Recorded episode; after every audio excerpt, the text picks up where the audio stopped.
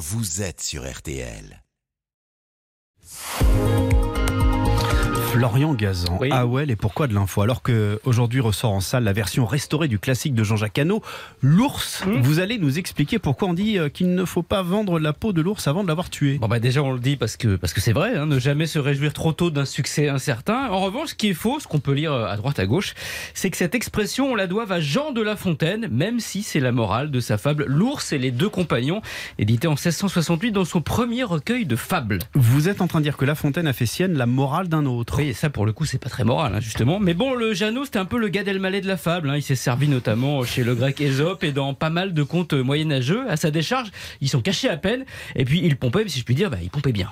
Mais alors du coup, ça vient d'où cette histoire de peau de l'ours Euh, Ça vient d'un fabuliste italien du 15e siècle, Laurentius Abstemius, hein, qu'on connaît tous, chez qui La Fontaine a aussi fait ses emplettes. En traduisant un texte grec sur un ours et des chasseurs, il s'est emmêlé les pinceaux, a mélangé avec d'autres fables, et c'est lui qui a inventé la vente de la peau de l'ours. D'accord, mais c'est quand même La Fontaine qui l'a popularisé. Non, c'est l'empereur euh, allemand Frédéric III, un ami, dont la devise était A-E-I-O-U, monogramme pour dire Austriae est imperare orbi universi. Il, a appartient- bien répété ça. hein. Pas mal, hein.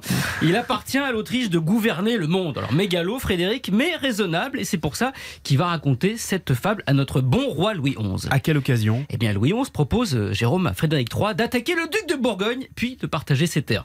Sauf que le duc, c'est du costaud. hein. C'est pas pour rien qu'on le surnomme Charles le Téméraire. L'empereur allemand répond donc au roi en lui contant cette fable de trois chasseurs, trop sur deux, qui échouent à tuer un ours alors qu'ils avaient déjà empoché la récompense pour le faire.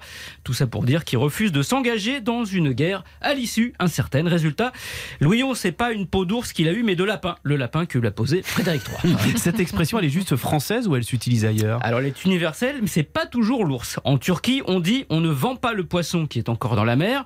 En Afrique, on dit attends d'avoir traversé la rivière pour dire au crocodile qu'il a une bosse sur le nez. Oh, c'est beau. Et ma préférée, c'est quand même au Brésil, il ne faut pas compter sur l'œuf tant qu'il est dans le cul de la poule.